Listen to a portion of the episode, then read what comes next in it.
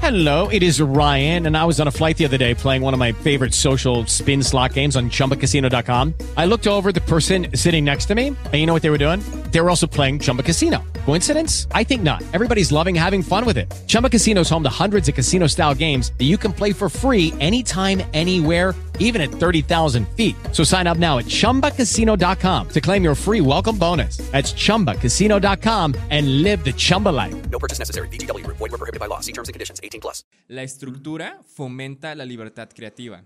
Que a veces la gente dice, no, nos deberían dar rienda suelta en composición y todo eso. Amigo, estás, no estás estudiando música, estás estudiando un lenguaje. Y que nada más me lo dijera así, así te lo tienen que decir o así lo diría yo, y de ahí tienes que, buscar la manera de descifrar qué significa eso. No estudias música, estudias un lenguaje. Gladius es el movimiento de renovación para la música católica que nuestra iglesia estaba esperando.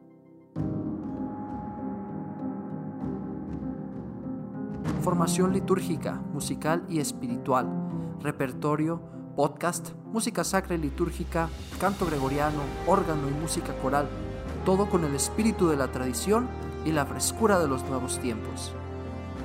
Gladius es la espada del guerrero, del que lucha por su fe al canto de Viva Cristo Rey, como Ezequiel Huerta, el músico cristero. Bienvenido a Gladius con Fer Vázquez.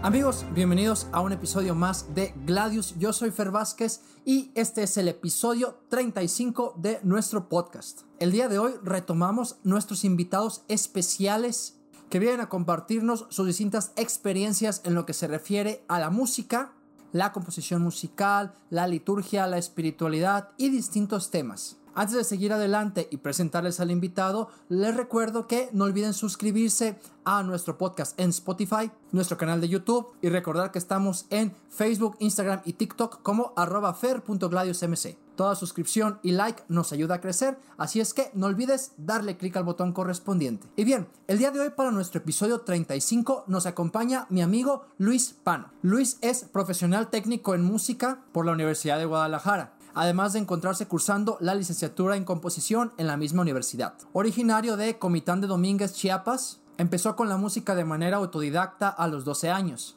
para después decidir dedicarse profesionalmente a la música y comenzar sus estudios. En su proceso formativo ha participado en distintos proyectos, como performance de arte contemporáneo en el Musical Improvisation and Spatial Composition y como compositor y pianista de Nufé Orquesta Laboratorio Creativo, bajo la dirección del maestro Sergio Olivares Montes. Ha sido alumno de los compositores Manuel Seda Ortiz, Sergio Olivares, Juan Pablo Contreras y Marco Justo. Es también creador de contenido y host del podcast Música para mis amigos. En el episodio de esta semana platicamos con Luis acerca de cómo es el proceso de crear contenido sobre música en redes sociales, lo que implica entrar con la música a la era digital que estamos viviendo y nos pusimos a compartir experiencias acerca de lo que significa estudiar música en la época actual y sobre todo estudiar composición musical y el lugar de la escuela tradicional en esta época de cambio que estamos viviendo. La verdad es que la plática estuvo increíble y si a ti te interesa estudiar música o estás pensando en comenzar a hacerlo, sin duda este episodio te puede ayudar mucho a abrir el panorama y a comprender un poco mejor los procesos actuales del estudio de la música formal. Te voy a dejar todos los enlaces de las redes de Luis en la descripción. No olvides seguirlo tanto en sus perfiles de Instagram y Facebook como su podcast Música para mis amigos. Y no olvides escuchar su música tanto en YouTube como la más reciente grabación de su obra con Nufe Orquesta Laboratorio Creativo en Spotify. Todos los enlaces están aquí abajo. Sin más, vamos al episodio. Luis, bienvenido a Gladius. La verdad es que me da mucho gusto tenerte aquí con nosotros y espero que esta plática sea muy provechosa y nos la pasemos muy a gusto. Bienvenido. ¿Qué tal, Fer? Pues muchas gracias a ti por invitarme. Muy emocionado de estar aquí. Un saludo a toda tu audiencia y pues nada, gracias por la invitación. A ver qué, qué sucede este día.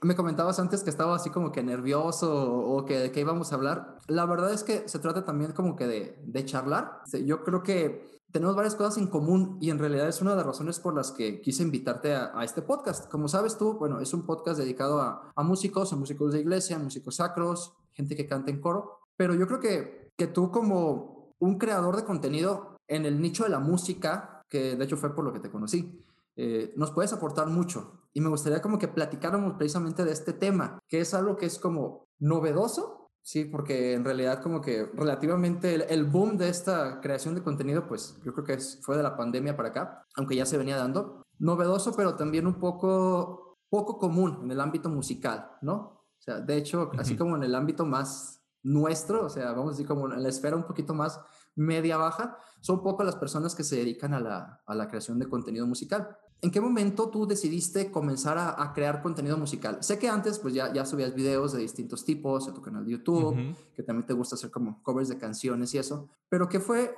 lo que te empujó, lo que te motivó a crear contenido ya como más formativo, que es lo que vienes haciendo en tus redes, ¿no? De, de la música, de la formación musical, de la enseñanza. Pues fueron muchas cosas. Eh, fíjate que es bien importante lo que mencionaste de que antes yo ya hacía contenido, porque pues yo empecé prácticamente de manera simultánea en la música y en, el aprender a grabar, aprender a editar y todo eso, eh, a los 12 años más o menos. Entonces, para mí en un, en un momento fue como de manera paulatina iniciar como que, ah, quiero aprender a tocar guitarra de manera autodidacta, pero también quiero empezar a grabar esto y empezar a investigar de cosas como, pues, como grabar audio, qué equipo se necesitaba y todo eso pero ha sido un proceso largo. Eh, quiero mencionar eso nada más como las bases para lo que ahorita me permite hacer lo que estoy haciendo. Em, porque el contenido que antes compartía, pues era más como hobby, ¿no? Si bien habían, hay covers, que todavía los hay eh, en uno de mis canales de YouTube, em, también habían eh, videoblogs, por ejemplo, u, otras cosas, ¿no? O videos tontos. Entonces, pues ha habido como que esta curva de aprendizaje, o más bien de experimentación, afortunadamente ha habido un poco de aprendizaje en la que para mm, finales del año pandemia, que fue el 2020, eh, cambió o llegó a un punto esta curva en la que me di cuenta que eh, en general la gente en Internet como que estaba empezando a apreciar mucho el contenido que forma, que, realmente te da algo de valor. Entonces, en ese momento fue cuando dije, ok, eh, yo llevo estudiando música pues ya cinco años y medio, más o menos, pues creo que tengo ciertas cosas que pueden compartir eh, valor. Y fue ahí donde quise empezar a, en vez de hacer videoblogs o hacer covers, dije, pues bueno, tengo todo este conocimiento que a, personas que estudian música y a personas que tal vez no estudian música, pero les interesa, les, puede servir. Y ya fue que ahí nació eh, esta nueva línea de contenido que se, se titula Música para mis amigos, en la que el objetivo pues es nuevamente crear contenido para redes, para redes sociales, pero con un enfoque más, más formativo. Y realmente eh, es, ese fue el, el, desarrollo de todo. Ha sido, pues no es que ya se haya terminado. ok, va, fíjate, y perdón que ahorita me voy a regresar un poquito, igual a lo mejor te voy a estar interrumpiendo porque de lo que vamos platicando, a lo mejor quisiera escarbarle a una, a una dos, dos o tres cositas. Eh, ¿Estás estudiando? Bueno, estamos estudiando, o estábamos estudiando, yo estaba estudiando, tú continúas estudiando. Este, y yo creo que también aquí en esto de la creación de contenido, quería preguntarte porque varios de los que nos escuchan también como que están empezando a, a crear su contenido, a querer subir un video, a querer subir este, eh, algún canto o lo que, lo que van creando y compartiéndolo en redes. ¿Cómo enfrentas este, yo creo que nerviosismo o cierto miedo que a veces, que a todos nos da cuando empezamos a, a crear contenido, ¿no? A querer poner algo allá afuera al público. Yo creo que todos de repente nos enfrentamos al, a la muralla de ¿qué me dirán? O a la montaña de ¿será lo suficientemente bueno? O a lo que algunos llaman el síndrome del impostor, ¿no? Que es como que ¿quién soy yo para, para enseñar o para decir o para... ¿Te tocó experimentar algo así? ¿Cómo lo enfrentas? No sé, estoy pensando, ¿no? A mí me tocó, no sé si tú lo experimentaste. Sí, definitivamente sí. Como ya son varios años de estar haciendo eh, una que otra cosa, pues me ha tocado en varias ocasiones y de distintas maneras. Pero sí es completamente normal. O sea, creo que en esta última ocasión eh, tuve eh, mucha suerte. Fui muy afortunado de que la gente pues sabe que estudio música y fue como que, ah, ok, está compartiendo contenido de lo que estudia, no hay tanto problema. sí, es como la, policía del Internet, ¿no? Sí, claro. pero sí puede suceder que que de repente es como que, ay, este, ya se cree influencer o así, o no sé qué. Creo que por ahí va lo que, lo que mencionas, ¿no? Pero lo importante es hacerlo. O sea, siempre van a haber dudas respecto a cualquier proyecto. Eh, de hecho, yo soy una persona que tiene que planear mucho las cosas antes de como que lanzar algo. Entonces, a pesar de las dudas, no puedes esperar lanzar algo al, al 100%. Tiene que salir como a un 90% eh, o lo que en ese momento tal vez sea lo más cercano a 100, después tu 100 va a aumentar. Entonces, no importa, nunca vas a estar como que del todo preparado para, para algo. Entonces, ese, esa puede ser una motivación para, ¿sabes qué? Hazlo. Y la recompensa de hacer algo, de aventarte a hacer algo y hacerlo, o sea, digamos, con la honestidad de, ok, esto es lo mejor que puedo hacer y pues sí me da nervios, pero lo pongo allá afuera. La recompensa de eso es que la gente lo nota y, y cuando recibes esos mensajes de, oye, esto está muy padre, qué bueno que te animaste, eh, pues síguele, eso es, eso es muy chido porque pues esa es la recompensa. Y es un, un indicativo de que, ok, está bien porque ahí entra otro factor. O sea, primero estuvo el, el nervio de, de, tomar un primer paso, lo cual es completamente normal. Y pero fue eso, que es muy importante un primer paso y después pues viene un segundo y un tercero y iniciar un camino de, de crear una plataforma que pues lleva tiempo y que es, es, importante tener en cuenta la paciencia para empezar un, un, un camino de esos. Pero respecto a los nervios, ¿cómo lidiar con ellos? Ajá. Sí, contémplalos poquito, di, ah, ¿qué va a decir la gente? Y luego ya, dejas de contemplarlo y, y, y, pones, subes el archivo que tengas que subir, el video, la foto, lo que sea, y ya. Y ahí lo dejas. Va, sí, sobre todo porque, bueno, justo como decía, decíamos, eh, creo que de este año pandemia que, que, acabo de pasar, ha sido como el que nos, a muchos nos ha brillado a, a ir hacia las redes y empezar a crear, empezar a crear comunidades, empezar a crear plataformas, ¿no? Y, y como en este cambio y mudanza hacia el mundo digital que para muchos hay como mucha resistencia, ¿no? Y aquí como que también quisiera, quisiera entrar a, a, a este tema de, ok, nosotros de alguna manera hacemos como divulgación, o sea, eh, con contenido eh, formativo este, de distintos temas, sin embargo también nos hemos mudado como a la, a la enseñanza, ¿no? Y aquí hay algo que, que hemos experimentado, ¿no? También el, el, el aprender y enseñar música eh, de manera virtual, que para muchos todavía es como mucha, mucha resistencia, ¿no? Este, por ejemplo, no nos ha tocado tomar clases en, en, en, línea, nos ha tocado creo que también enseñar en línea, sea de manera personal, sea de manera grupal. ¿Cuál ha sido tu experiencia con este cambio?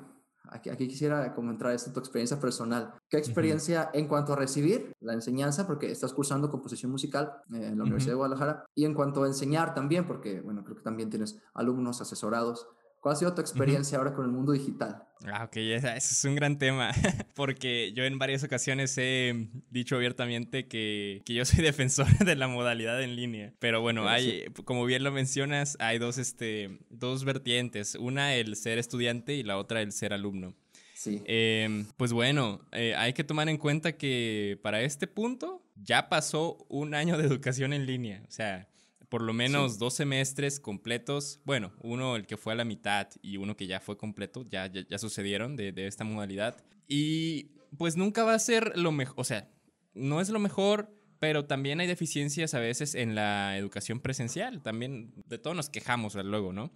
Sí. Eh, a lo que voy es a lo siguiente, hay que identificar cuáles son las ventajas que están a nuestra disposición al momento de estar en la educación en línea. Depende y va a ser diferente de la situación de cada quien respecto, por ejemplo, a lo que está estudiando, a cuál sea su, su carrera, a cuál sea su orientación, a cuáles son las dificultades y, y ventajas que se presentan. El beneficio, yo creo, eh, en el sistema de educación en línea se da cuando el docente pone los medios necesarios para decir, ok, esto es distinto, no va a ser entonces igual, vamos a buscar adecuarlo para que funcione de la mejor manera posible. Y cuando llega a suceder eso, sí hay muchas ventajas, porque los programas de estudio pueden ser eh, más accesibles, como alumno tienes la, la, a veces la posibilidad de organizarte de mejor manera, puedes tal vez desde el inicio tener todos los objetivos que vas a cumplir en el semestre y tú, como tienes más tiempo al, al ser en, en, línea la educación, porque te ahorras traslados y otras cosas, puedes decir, ¿sabes qué? Me organizo de manera distinta y los termino antes. O también claro. creo que para muchas personas ha sido una especie de despertar en el sentido de que, bueno, nos vamos a enfocar en, el, en la educación en línea a, en grado universitario, ¿no? En educación superior. Sí, claro. En la educación superior Pues ya no vamos a la escuela a que el maestro nos enseñe las cosas y creo que a veces tenemos como que todavía esa mentalidad. Eh, la educación superior ya es una especie de especialidad en la que la mayor parte del beneficio y el aprendizaje viene de nosotros mismos buscar lo que queremos aprender. Y la educación en línea ha sido un catalizador en ese sentido. Es decir, chin, esto no me quedó del todo claro en clase, eh, pues no me puedo acercar al final de la clase a preguntarle al maestro, no es lo mismo, digamos. Entonces, tengo que buscar por otros medios. Y pues, otros medios que son el Internet o, cualquier eh, otro tipo de bibliografía que pues, se puede encontrar para informarse más, ¿no? Eh, aquí el punto es que ha dado paso la educación en línea a que el alumno por su cuenta empiece a formarse. Y ahorita hay memes, bueno, eh, han habido memes ya al respecto de eso. Hay por ahí uno muy chistoso de un perrito que va cargando su, su propia correa y ella dice, educación en línea, alumnos, ¿no? Eh, está chistoso, sí, siempre ante ese tipo de memes yo digo, ah, está chido. y luego digo, pues. oigan, esperen, es verdad. y si es verdad, pues hay que tomar este provecho de esa situación. Entonces, Oye, eso... perdón, déjame que te interrumpa, porque aquí, aquí, aquí, me sale una duda. Adelante. Y, bueno, aquí no estoy yo para pelear ni, ni, ni, convencer a la audiencia ni nada. Pero entonces, fíjate, y es una de las preguntas que yo continuamente me hago. ¿Qué valor tiene ahora entonces la, la, la escuela tradicional? si de alguna manera estamos como, mm, pues, despertando al valor del ser autodidacta, ¿no? O sea, ¿qué, ¿qué, lugar tiene ahora la escuela, ¿no? La, la, la escuela tradicional. Eh, yo, yo, me lo pregunto continuamente, me, me, lo he preguntado continuamente, este, porque digo, bueno, uno es, uno es lo que tú decías, o sea, hay maestros que, que no han entendido que la educación en línea no es lo mismo que lo que hacemos presencial, ahora hay que hacerlo virtual, que eso no funciona y está, continua, está nos, nos encontramos con que mm, pues no es, no, no es posible adaptarlo, este, pero incluso los que sí lo adaptan, te das cuenta que la responsabilidad está en uno. ¿Qué valor tiene la escuela? Sí, es, es, muy, es muy, este, muy interesante eso que mencionas porque se puede abordar desde, desde distintas perspectivas. Hay mucha gente que ahorita pues da lo que sea por regresar a, las aulas. Tal vez no porque, ay, es que tengo este, este gran conocimiento que, que, se derrama del, del, profesor y del cual yo puedo ah, hacer, hacer uso. No, porque no, es que extraño a mis compas, ¿no? Es que no, es que está ah, bien chido, pues después de clases que nos íbamos a cotorrear por ahí, pues tal vez hay gente que lo extraña por eso. Entonces, desde el punto de vista social, es bueno que exista la, la, la, la escuela presencial, porque también, eh, como mencioné hace rato, nos estamos eh, fijando en, la educación superior. A veces al saber de casos de, niños de primaria que están teniendo educación a distancia o hasta de secundaria, ahí sí veo que, ah, caray, aquí sí realmente tiene que ser, eh, es mejor la educación presencial porque precisamente ahí sí es más apoyo del docente el que llevan estos estudiantes, ¿no? Entonces, en el caso de los universitarios, no. Y entran estos otros factores que bien mencionas. O sea, ya habría que eh, tomar en cuenta el factor, por ejemplo, económico me sale más barata la educación eh, eh, a distancia, ¿no? Eh, y también, pero también hay otros factores. ¿Cuánto cuesta la universidad en la que estudias? ¿Es, es pública? Entonces está subsidiada la, lo que se paga semestralmente o es, o es particular en la que el, costo es mayor. Seguramente no va a ser lo mismo al regresar a la presencialidad y van a haber algunos cambios. Tampoco todo se va a quedar porque pues cambios más tajantes llevan mucho tiempo pero al menos sí se abre la, disyuntiva de, como tú bien dices, analizar, ah, caray, em, pues bueno, puedo aprender mucho de manera autodidacta, tal vez ya no es necesario que se invierta tanto en, una educación universitaria, pero sí entran muchísimos factores, porque también depende si, esa educación universitaria viene de, la bolsa de uno, del trabajo de uno, o es que llega de la posibilidad de que, ok, mi, familia me, da la posibilidad de, de estudiar esta universidad, esta carrera, eh, y, son todos estos factores que van a cambiar mucho para cada persona. Entonces sería un tema amplísimo, casi, casi como de reestructura, reestructura educativa, el cual, pues tal vez, no sé, sería casi, casi se puede armar un podcast, un proyecto completo de, para tratar eso, pero yo me entonces me, quedaría con analiza cuáles son las ventajas que vienen de la situación en la que estás y aprovechalas. Y las cosas que tal vez no sean tan, este, tan buenas, que de luego al final nos acostumbramos, eh, pues trata de adecuarlas de la mejor manera posible, ¿no? Ejemplo, a mí, para mí ha sido más económica la educación eh, a distancia porque no tengo que gastar en transportes, porque no tengo que pagar, en mi caso yo soy foráneo, entonces no tengo que pagar eh, renta y, y, lo que me cuesta vivir lejos de, de, mi ciudad natal, ¿no? Entonces ahí hay una ventaja. Y aparte hay otra ventaja porque yo fui muy matado los semestres presenciales y para este punto de, de, la educación en línea llevo pocas materias. Entonces es como que eso fue, pues es, es resultado de un esfuerzo que se hizo. Se alguien puede decir, ay, qué suertudo, ah, no sé.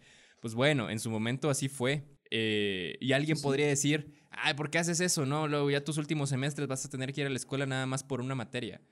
Pues todo depende de la óptica con que se vea. Pero regresamos a lo mismo, buscar cuáles son las, las ventajas que encuentras en tu situación y tratar de aprovecharlas al máximo. Porque sí han habido ventajas este, en los cambios de rutina, sobre todo con la educación en línea. Entonces, es un tema muy interesante el que mencionas, pero sí amplísimo. Sí, claro, a final de cuentas son, casos particulares, ¿no? Por ejemplo, como, eh, como tú dices, o sea, tu caso de ser foráneo, eh, obviamente estar a, distancia, estar en línea, pues es más conveniente en cierto sentido, en el económico, en el de transporte, en el traslado también como dices, a, final de cuentas, el, el, haber aprovechado y adelantar materias, me imagino que las optativas y todo lo demás, pues ya también te desahoga la carga y te permite aprovechar más tu tiempo. Déjame hacer una pregunta bien concreta, porque hablando ahorita de, las ventajas y desventajas, eh, ¿cómo te van tus clases de instrumento a, a distancia? Porque creo que a final de cuentas, parte importante de, lo, de la música es, es como, bueno, pues el hacer música y el instrumento, y yo creo que es algo como lo que, a lo que más pudiéramos poner peros, ¿no? Al, al hacer música, que sí necesitas como que estar con el maestro, que necesitas que, que te diga, que te corrija ahí, que te escuche correctamente, ¿no? Que vea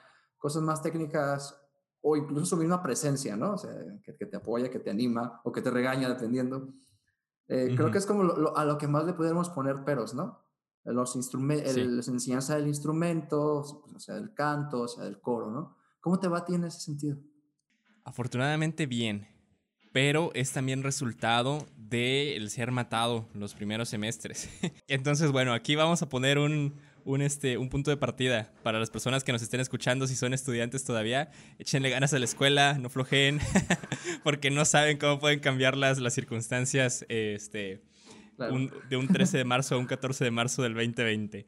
Échenle ganas. Entonces, me va bien, porque en mi caso, como bien mencionaste antes, estudio composición musical. Entonces, mi acercamiento con mi instrumento, que está ahí atrás, es el piano, es como de apoyo.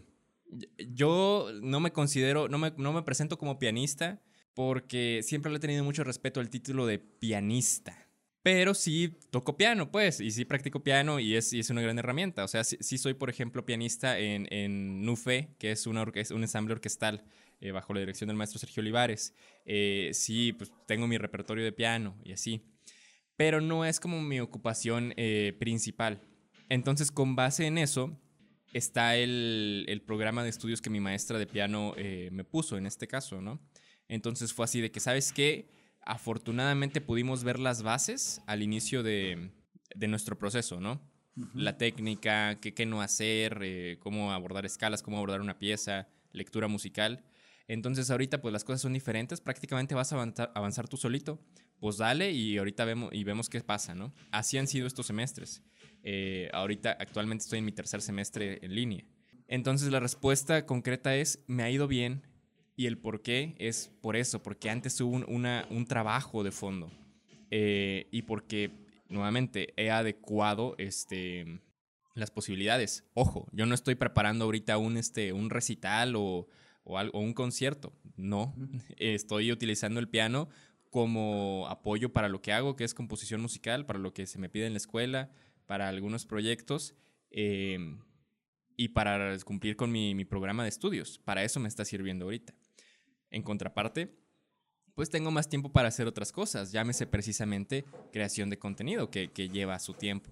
Entonces, em, pues es respondiendo a la pregunta concreta y, juntándolo con, todo lo demás, pues porque somos seres integrales, pues no es como que, ah, entreno mucho bíceps y, las pantorrillas bien delgaditas, ¿no? O sea, así, así todo.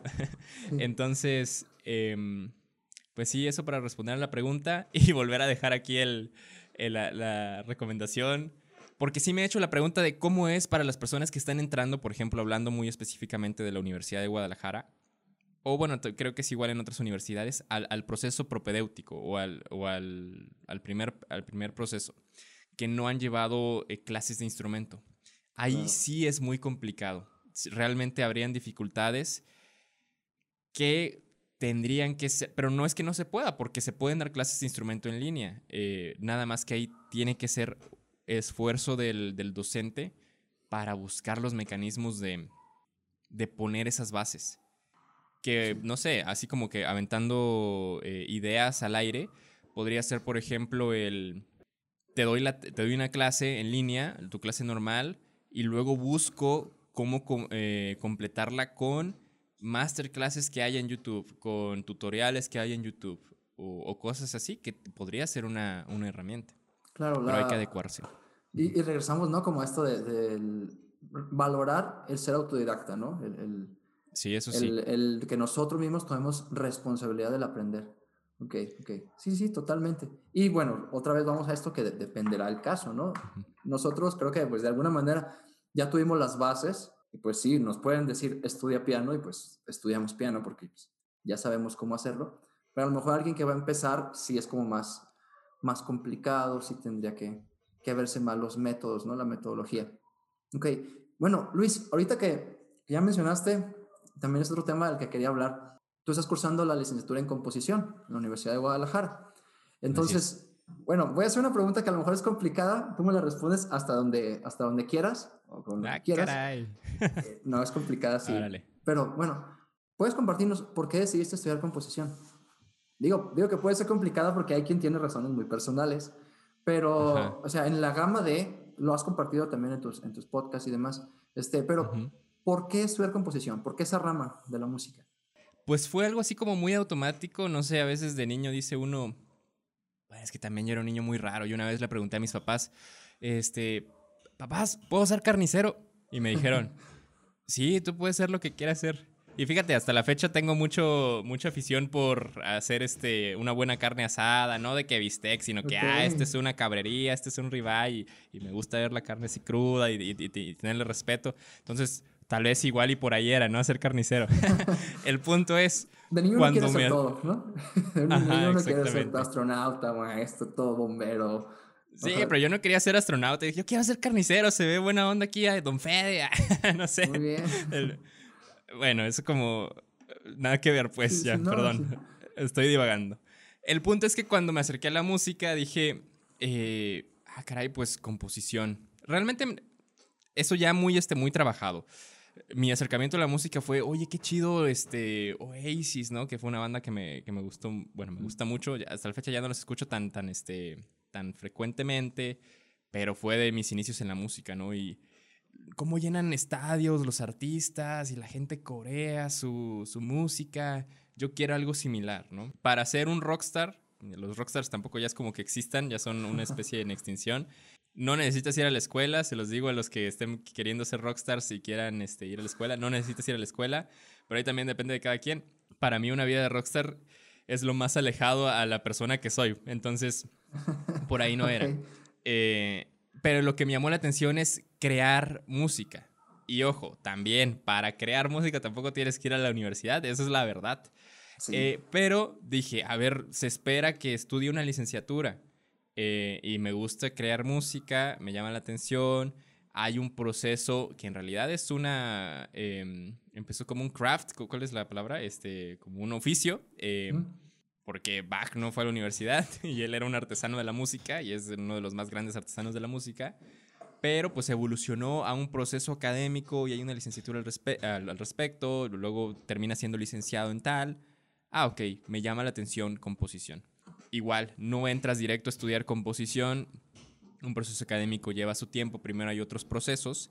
Entonces, eh, curiosamente, primero tienes que hacer todo este, este periodo de familiarización con la música, ¿no? Para luego llegar a, a componer.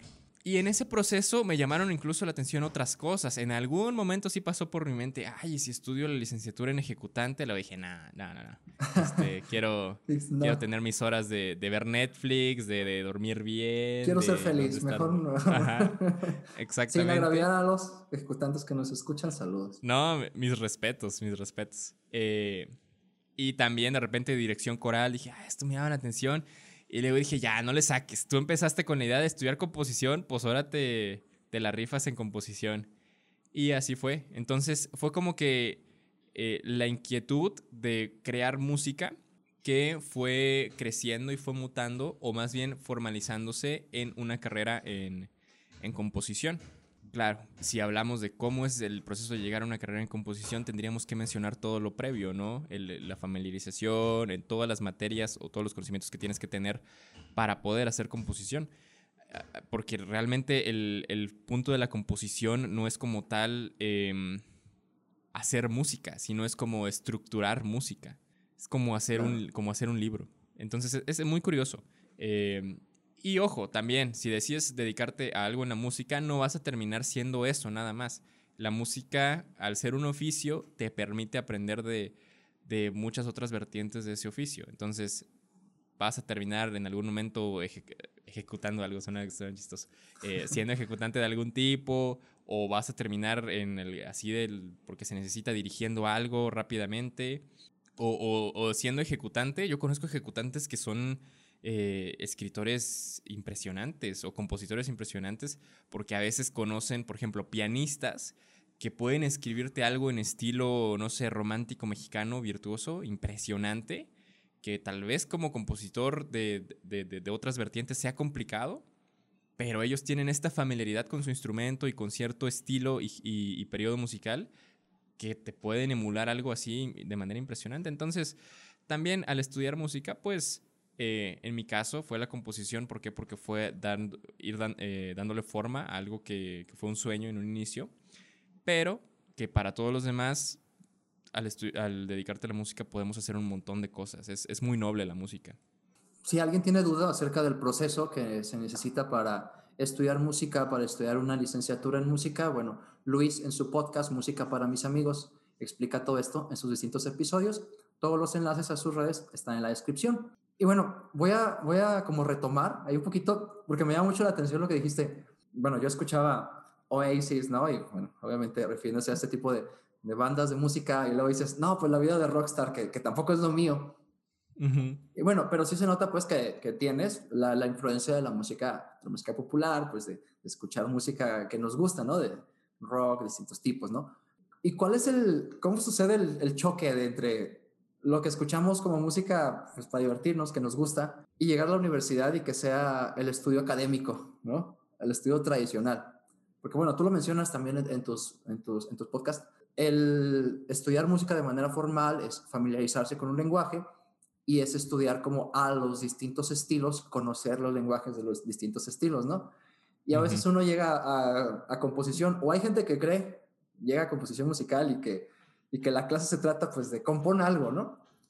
Sí, pero no, o sea, es, es compón con este estilo, ciñete a estas reglas. Incluso tengo un amigo que, que hace temas de creatividad y él tenía este, este argumento que yo, con el que yo luchaba, ¿no? Él decía, es que la clase de composición debería ser como que, que te den rienda suelta a tu, a tu impulso creativo y que tú seas libre de crear. Así. Y él decía, no, la clase de composición es conoce los estilos, este, compone según los estilos y ya después, a lo mejor después tú podrás crear algo, ¿no? Pero ¿cómo es tu choque, no? Entre, pues, lo- a veces la música popular que, que, pues uno trae porque pues, es lo que le gusta escuchar y la formación tradicional, o cómo los, los compaginas. Pues hay muchas, muchas cosas que mencionar al respecto.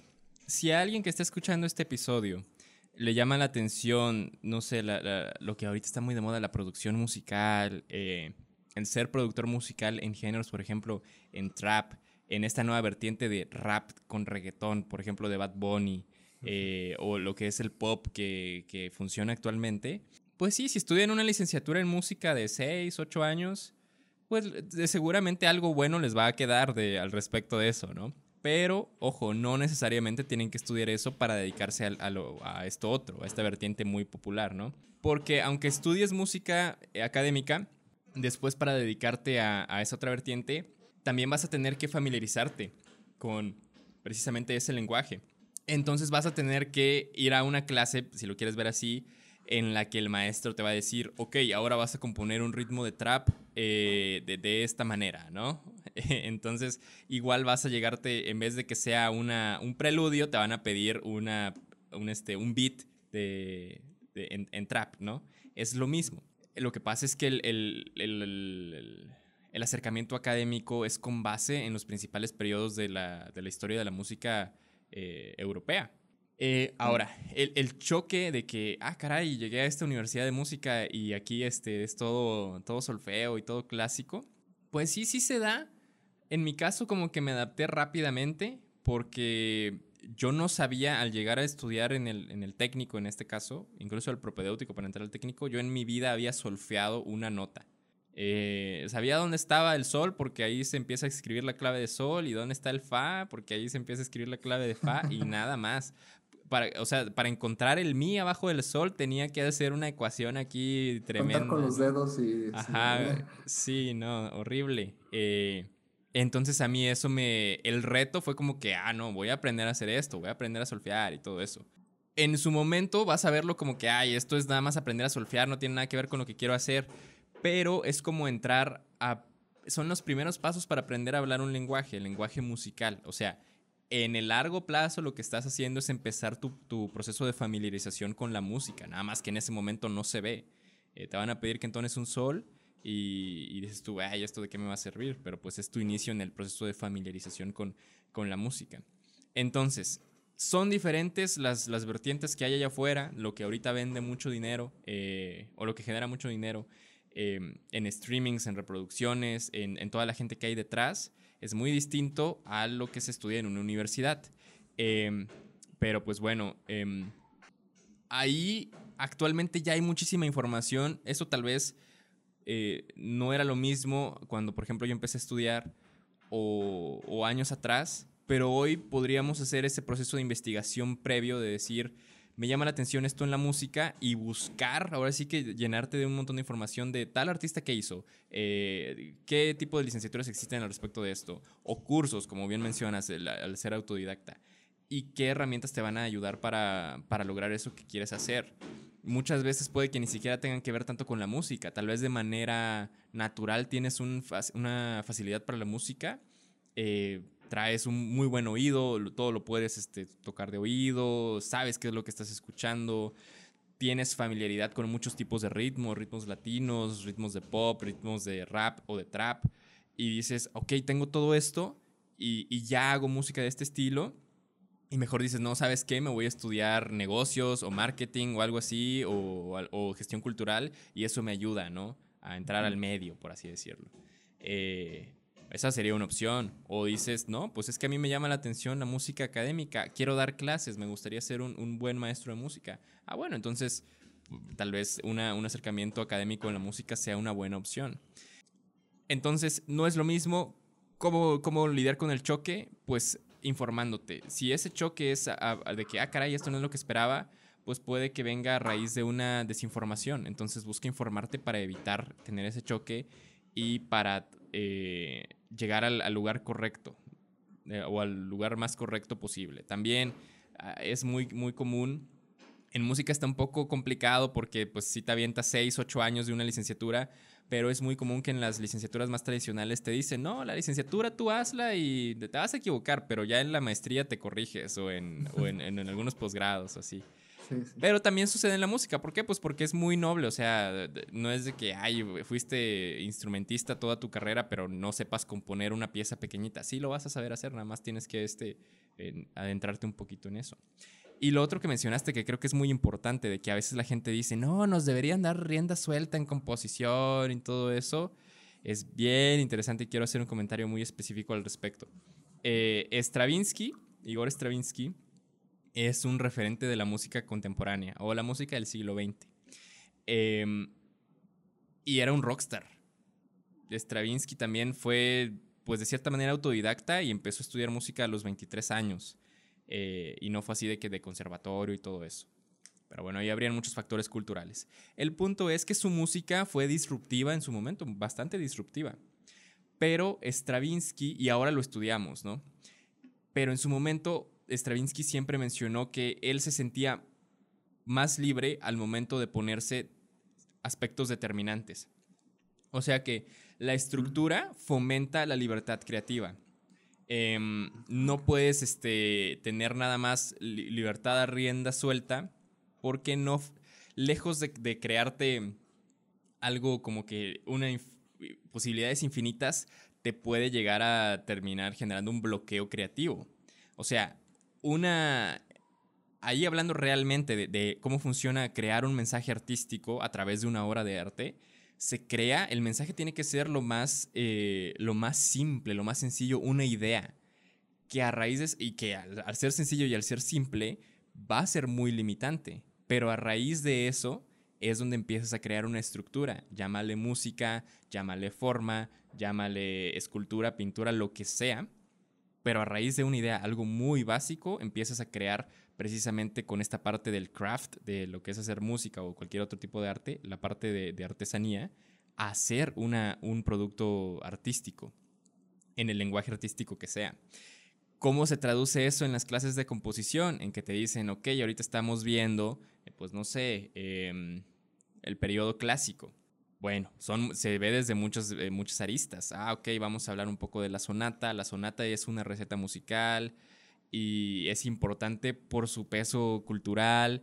Entonces vas a ver como que las razones de por qué hacer una sonata o más bien por qué fue importante y, qué es en lo que te tienes que fijar de manera formal, es decir, cuál es la receta de la sonata y luego ya entras en el aspecto estilístico, ¿no? Nuevamente, para llegar a eso ya debiste haber pasado un proceso previo. ¿Y qué pasa? Que al ver precisamente esta idea detrás de la que hay de la sonata, llámese forma, tienes un punto de partida que te permite decir, ah, ok, entonces necesito tema principal, tema subordinado, unas transiciones aquí con, esta idea. Y eso en realidad, que dices tú, ay, no, este ya es, ya, ya, ya es una sonata, ya está hecha la forma. Es un ejercicio.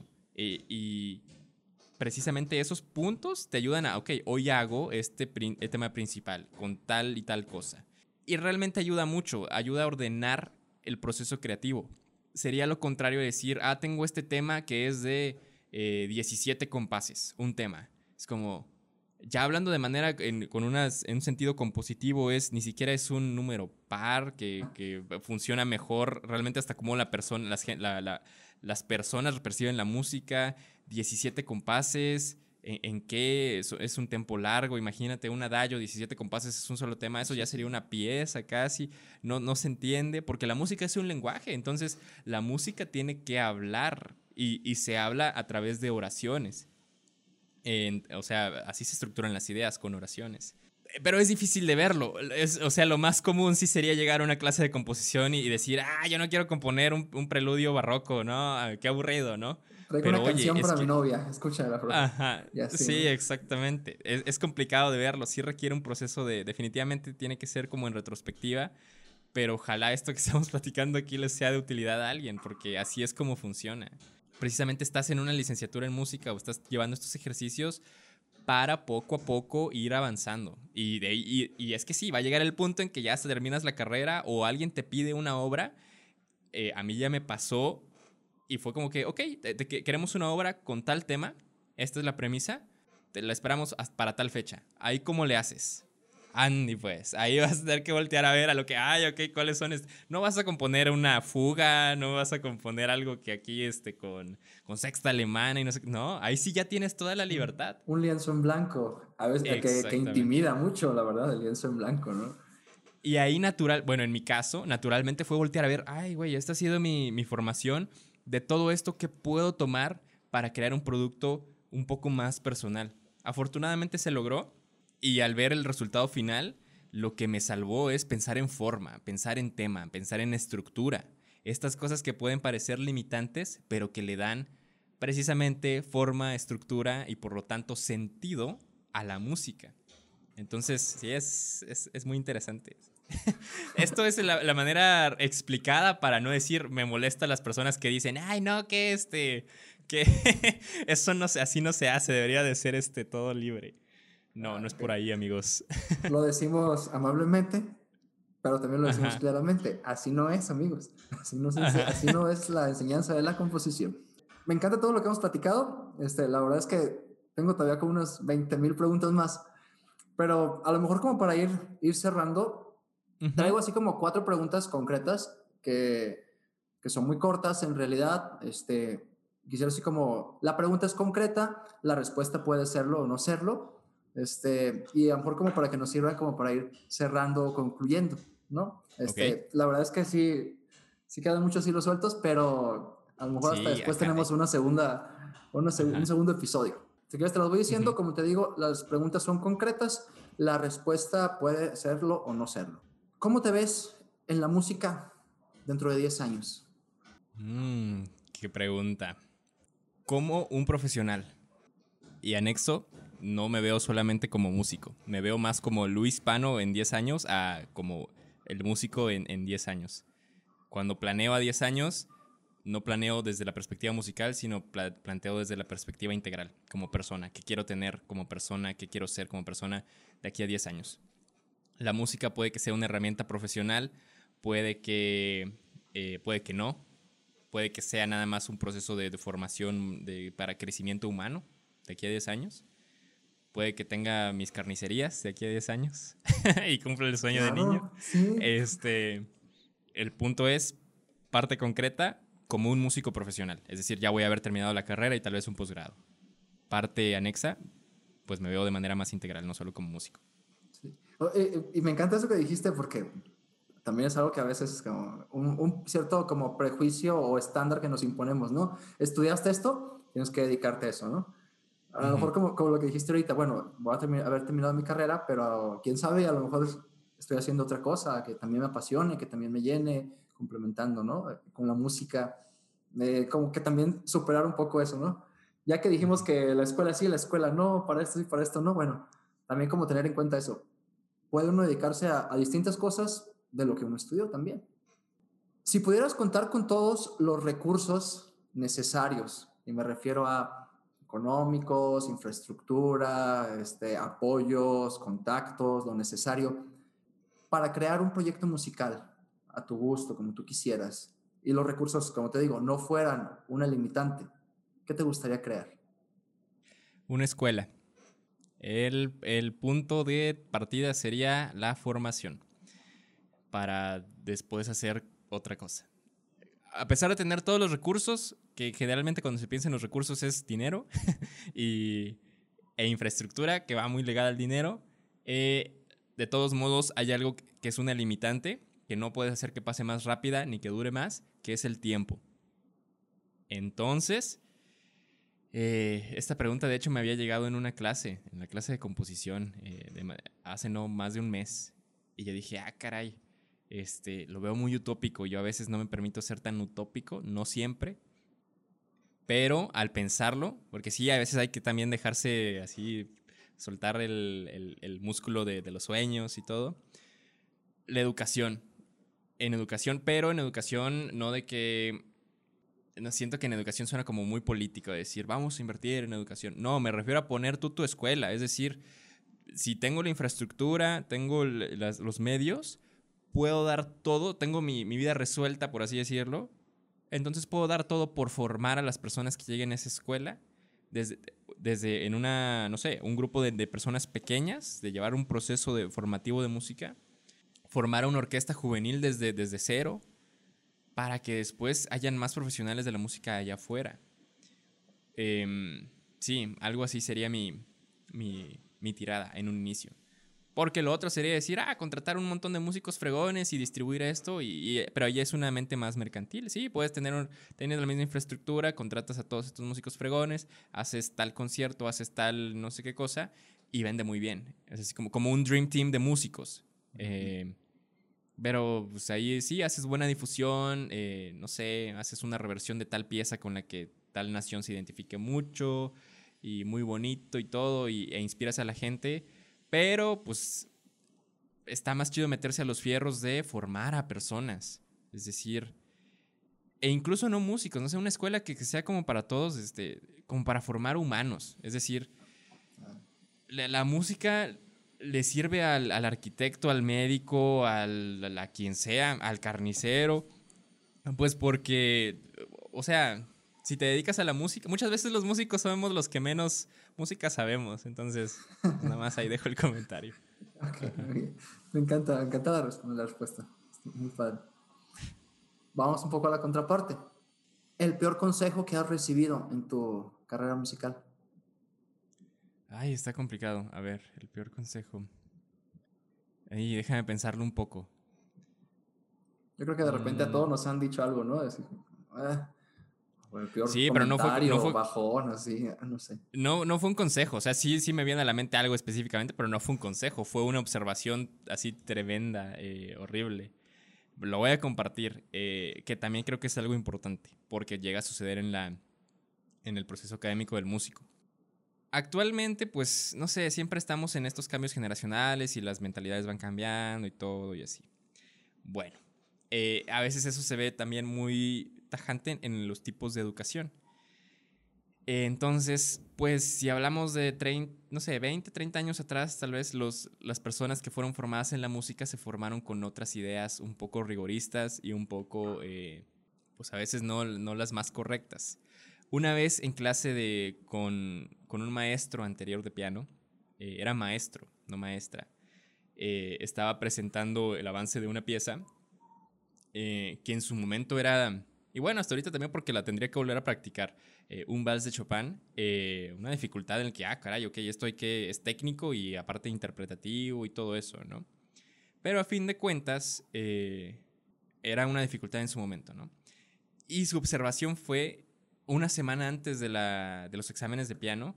eh, Oye, eh, sí, pues se sabe que Chopin tal vez eh, bateaba para el otro equipo, pero eso que tú estás haciendo es demasiado, demasiado afeminado. No fue así, palabras más, palabras menos, palabras un poco más, más. Y yo me quedé así como que estaba tocando y como que, ¿qué?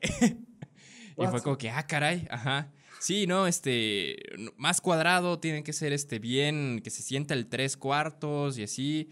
Ah, ok, está diciendo que, que, o sea, que hay, que faltan aspectos técnicos, está bien, o sea, estoy aprendiendo a tocar piano, entonces, eh, pues poner este, evitar el, el rubato que a veces es porque falta de- descifrar un pasaje o así, ¿no?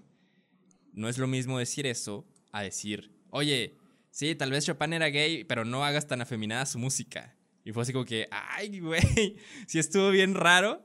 Eh, de todos modos, yo, llevé mucho de mi proceso formativo con ese, con ese docente y me sirvió. Y pues fue un comentario que a veces queda en, el aula, pues así como, no sé, un comentario de X, pero que una semana previa al, examen sí me caló en el sentido de que, chin, tengo que abordar mucho en esta pieza, me falta y todo. Y en el largo, no largo plazo, sino que digamos en, al- en ese momento sí me armó un poco en mi performance en vivo. Me, me costó como que quitarme esa espina y fue al, precisamente al cambiar de, de maestro, ahora con una maestra, que su perspectiva no era de que la música tiene que sonar así o así, sino es de que vamos a, primero aprende a leer bien, primero eh, los fraseos, la técnica y lo demás va a salir. Si lo quieres hacer muy, eh, muy virtuoso, si lo quieres hacer más cuadrado, ya dependerá de ti. Lo importante es que aprendas la técnica pianística. Y, así, haciendo las cosas como se deben hacer, lo otro se corrigió. Esto lo comento por dos cosas. Uno, porque ese es- ha sido el comentario más raro que, raro que he tenido en la música, que si fue como que, ah, caray, esto está raro. Eh, e imagínate, eso fue hace como tres años, tres, cuatro años, no recuerdo bien. Em, ¿Cómo habría sido tomado un comentario así hoy en día con la policía del internet? Cancelado. No, maestro, pues te- para terrible. sí, cancelado el maestro. Eh, y lo digo por eso, y lo otro es porque a veces en nuestros procesos de formación, no solo en el músico, sino en todos, eh, por ejemplo, yo a veces eh, tengo muchos amigos médicos y me platican cómo es el proceso de formación en la medicina, y es como que, ay, no, qué miedo. Eh, a lo que voy es, a veces hay maestros que tienen, es, que tienen esa, son casi, casi villanos. Entonces, aquí nada más lanzar el comentario de busquen salirse de ahí. No se aprende bien, es una relación tóxica esa. Entonces, de ahí no sale nada bueno. Si pueden salir de ahí, sálganse. las relaciones tóxicas no funcionan, tampoco en la enseñanza musical. Ajá, exactamente. Como consejo. la última pregunta, Luis, que es la otra parte. El consejo que tú hubieras querido escuchar cuando empezaste a estudiar música, ahora con lo que ya sabes. Si tú pudieras darte un consejo a ti mismo, sabiendo ya lo que recorriste, ¿qué te gustaría decirte?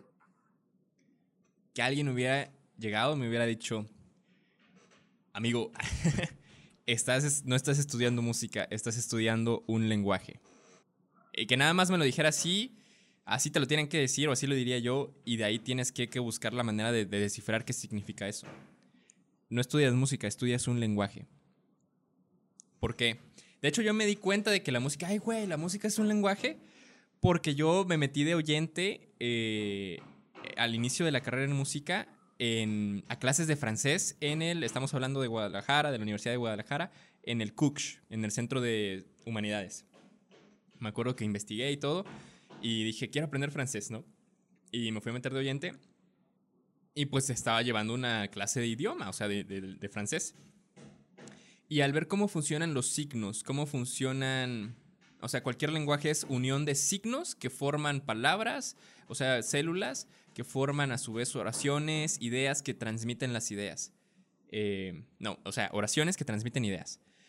Lo mismo sucede en la música. Lo que pasa es que en solfeo, esta es como tu clase de español en la que aprendes a escuchar, como cuando de niños aprendimos a hablar español. Primero escuchamos mucho tiempo a nuestros papás o a las gentes que estaban alrededor de nosotros y después empezamos a emitir sonidos nosotros también. Solfeo es eso, escucha, emite sonido. Esta es la música, así se escribe. Es una segunda parte de, como de, esa parte del, lenguaje, de, español, digamos así. ¿no? No empiezas a escribir dependiendo, bueno, yo aprendí a escribir en, en, entrando a la primaria, ¿no? Pero no aprendes a escribir antes de hablar. Entonces, primero hablas música y luego escribes. ¿A qué, a qué termina, ¿En qué termina esto? En que cualquier persona con esa mentalidad de familiarización con la música y del lenguaje puede decir, ah, hoy me voy a sentar a escribir un, un vals. ¿Por qué? Porque hablo música y porque sé escribirla. Ahí entra el otro aspecto, el decir, todos hablamos aquí español, pero pues yo no soy orador o, o, no soy conferencista. Pero hay personas que sí. Ah, en la música hay personas que son instrumentistas, que son eh, que se dedican al performance de la música. Hablan la música, la entienden, eh, probablemente puedan escribirla, saben cómo se escribe, lo pueden hacer, pero ellos se especializaron en hablar muy bonito la música. Entonces tienen este nivel técnico para sentarse frente a una audiencia y dar esta interpretación de la música. No sé si me doy a entender. Lo mismo sería con el español o con cualquier otro lenguaje. Esta es la idea desarrollada de qué me habría gustado escuchar al inicio de la carrera. Vato, no estás estudiando, o sea, sí estás estudiando música, pues, pero estás estudiando un lenguaje. Y bien, este fue nuestro episodio 35 de Gladius. Espero que te haya gustado, espero que te haya servido. No olvides dejarnos un comentario en la parte inferior acerca de lo que más te llamó la atención. Te recuerdo que te dejo las redes sociales de Luis en la misma descripción. No olvides seguirlos y seguir apoyando sus proyectos. Y por supuesto, si quieres que este proyecto de Gladius siga creciendo, ayúdenos con tu suscripción, tu botón de like y compartiendo con aquellos que crees que les pueda servir. Yo soy Fer Vázquez y nos vemos la próxima semana.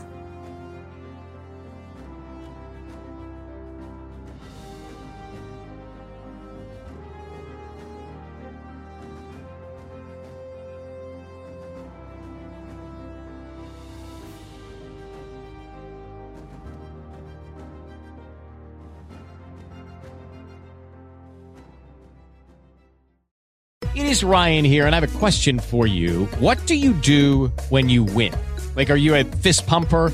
A woohooer, a hand clapper, a high fiver. I kind of like the high five, but if you want to hone in on those winning moves, check out Chumba Casino. At ChumbaCasino.com, choose from hundreds of social casino style games for your chance to redeem serious cash prizes. There are new game releases weekly, plus free daily bonuses. So don't wait. Start having the most fun ever at ChumbaCasino.com. No purchase necessary. VGW. Void were prohibited by law. See terms and conditions. 18 plus.